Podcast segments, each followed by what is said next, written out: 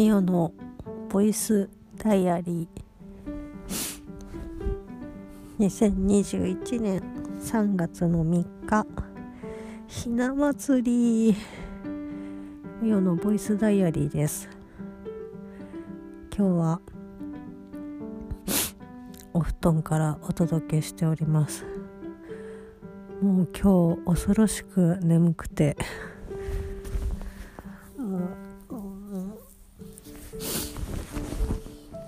これを取ったらまあ寝ようかなと思っております。今日は朝10時から出勤をしてたんですけど昨日の夕方ぐらいから請求書の発行関係でバタバタしててで新しく取引させていただいているお客さんの請求書の発行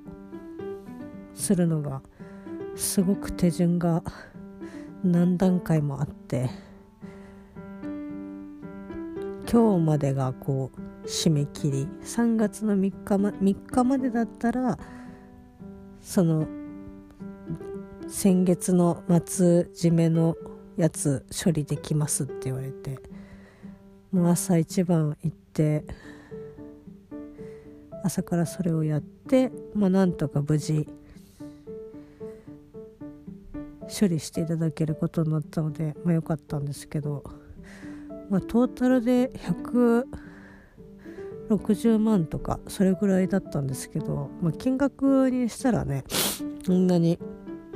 大きくはないんですけどまあ今この時期に入ってくる月に160万入ってこないっていうのは結構でかいですし、まあ、理由が完全にそういう処理の遅れとかになった場合、まあ、漏れなく私何？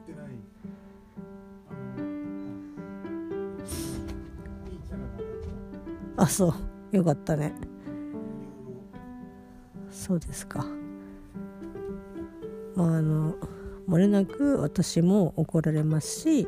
私の上司も怒られますしで怒られることによって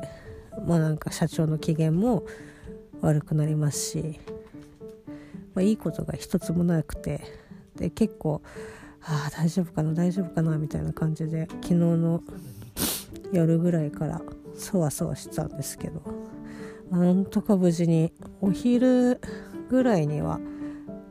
担当の人から、まあ、処理も終わりましたっていう風にメール来て、まあ、ぶっちゃけその人に前日死ぬほど腹立てててなんかデューク東郷だっけ？をなんかマジで雇いたいなみたいな。ほんとねよくないんですけどなんかこうピンポイントでその人のとこに核弾頭はマジ落ちねえかなっていうふうに思うぐらい腹を立ててたんですけどまあほんとね終わってでまあお疲れ様でしたってでうちがまあ今回こういう取引初めてだったんでうちは今こういうやり方でやってるんで、まあ、今後こういう風にしていただければみおさんもスムーズに処理がいくと思いますみたいな。まあ向こうにも結構ね割と迷惑っていうかバタバタさせてたっていうのもあったので、まあ、申し訳ないなと思ったんですけど、まあ、そういうメールをいただいてああなんかこの人もいろいろ大変なんだろうなと思って、まあ、怒りがちょっと収まってるっていうのもありますけどなんかまあ次も頑張ろうみたいなめっちゃちょろみたいな 私が。前日はもう本当に死ぬほどムカついてましたけど。ちょろいなと思いながら こうやって嫌なことがあってまあいっかってなってまた仕事をしてまた嫌なことがあっての繰り返しなんでしょうけど まあ無事に終わりましてよかったなっていう感じだったんですけど。でまあその後ちょっとねまた1件請求書を発行するのを漏れててでその A 社お客さんの A 社に請求書を出さなきゃいけなかったんですけど、まあ、その営業担当がま何人かうちがいて、まあ、上司がそこのお客さんの担当になることもあるし別の営業さんが担当になることもあるんですけどその別の担当さん担当の営業さんは結構ねまあなんかその請求書発行に対しても結構細かくてでその、まあ、取引をそのお客さんとする、まあ、どのお客さんもそうですけどするにあたって、まあ、取引確認書っていうのは、まあ、うちが交わさせてもらってるんですけどその会社ごとに、まあ、締めの月も違うし入金日も違うしあと請求書の着日を指定してる会社もあればそうじゃない会社ももちろんあってでその今回請求書が漏れてたのがまあ着日が指定されてない会社だったんですよね。でまあ大体そのうちはそのうちはっていうかお客さんは松締めでっていうことだったんでまあぶっちゃけ全然なんか、まあ、2月で閉めて発行してっていう感じなんでぶっちゃけその営業さんがこの請求書を、ね、あの発行お願いしますっていうタイミングでなんかまあ絶対出さなきゃいけないっていうこともないしそれはその営業さんのまあね都合なのでもうこっちからすればいやあなたのその案件だけをやってるわけじゃなくてみたいなのあるんですけどまあまあでそれで2月の中旬ぐらいかな。19日に、まあ、その発行のメールもらってたんですけどあれそういえばこれ出したっけなと思って。で営業さんになんかこれちょっと漏れてたんでなんかこう今から出しますみたいな感じで言ったら速攻でなんか電話かかってきていやなんかそのなんか閉められるかどうか分かんないでもう今すぐ送ってくださいみたいな感じで。いやうん送るって言っとるやんみたいな。でいやそこを着日していないから別に大丈夫なんだけどなと思いながら今までそういうことも全然あったんでまあ良くないと言われれば良くないんですけど、うん、なんかちょっともやっとしたというかまあぶっちゃけうるせえなと思いながらあじゃあまあ今すぐ出しますって言って出しましたけどなんかねその営業もちょっと一言余計というかまあなんか言わなくてもいいようなことをこう言ったりとかするのが多いんですよね。だからそれに対してもまあイラッとするんですけどまあ私と同じぐ同じっていうか私以上に多分その営業さんはすごいなんかイラッとしてると思うんでまあしょうがないかなと思いながらとりあえずまあ請求書出してでそこの会社はペーパーレスなんで、まあ、今在宅されてるっていうのもあってそのお客さんの方が。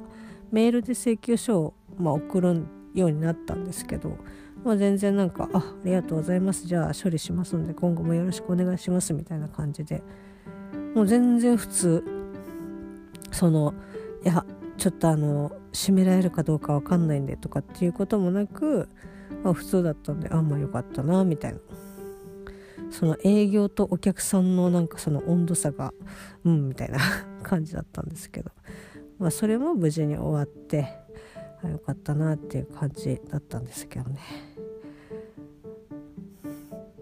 でもそれで帰ってきてで今日、まあ、3月の3日だったんで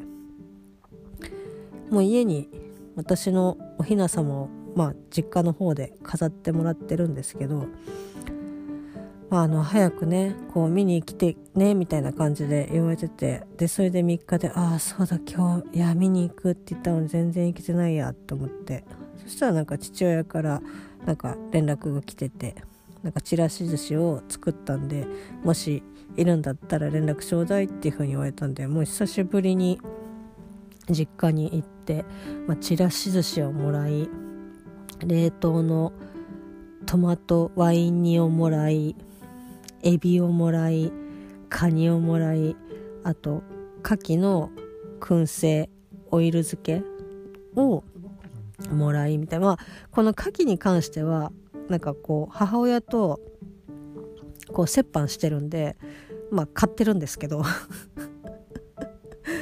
結構ねいただい他にもいただいたりとかあと久しぶりにこう実家の猫たちとねこうわちゃわちゃ、まあ、本人たちはね鬱陶しいなっていうふうに思ってるとは思いますけど久しぶりに会って久しぶりに触って抱っこしてって言ってもうすごい嬉しかったですね。でやっぱ一番最初のこのあの長男の子が、まあ、やっぱ今18歳なんですけどママおじいちゃんとかでちょっとやっぱね痩せてきててで猫ってとか、まあ、動物そうなんでしょうけど下半身からねやっぱお肉が落ちてくるんです。筋肉が落ちてくるんですけど下半身のところがあなんかやっぱ痩せたなって抱っこしたらやっぱ軽かったしっていうので。だからねちょっとまあ元気だしご飯も食べるからっていうふうに言ってるんですけどちょっとあったかくなったら病院連れてってちょっとね見てもらいたいなって話しましたけど。まあ両親にもね会えましたしそんな長い時間いなかったですけどまあちょっといろいろ喋ったりとかしてあなんかやっぱり実家久しぶりに帰ってきたなっていう感じで。で帰ってきてからちらし寿司を又助君と一緒に食べて、うん、でその後あの今国会で話されている夫婦選択的夫婦別姓の話をして今床に着いたという感じでございます。洗濯物畳んだでしょ？あ洗濯物畳畳みましたね。そうだね。ありがとう。これでいい？あとはあれですよ。和牛のアマゾンプライムっていうか関西大阪チャンネルで配信されている和牛のもう番組は終わりましたけどぎゅうぎゅう学園っていうのがなんかあったみたいでまあそれも見れるんですけどその収録の後に和牛のなんか10時間10分10秒こうフリートークもうノーカットでフリートークするみたいな動画が、まあ、59個配信されてて、まあ、アーカイブが残ってるんですけど、まあ、それをねこう見ながら、はい、やっぱ癒されるなって思いつつちょっと最近なんかその映像を見すぎて多分ねそれで結構目が疲れてるなっていうのは あるんであしばらくねちょっと目玉を休ませようかなっていうふうに思ってます。明日はうーんなんかまあちょっとお店の売上報告書をやったりとかっていうのでちょっとまだ落ち着かないですけど頑張って今週乗り越えたいと思います。はいじゃあ寝ますおやすみなさい。それではまた明日。なんか言うことある？ないね。おやすみ。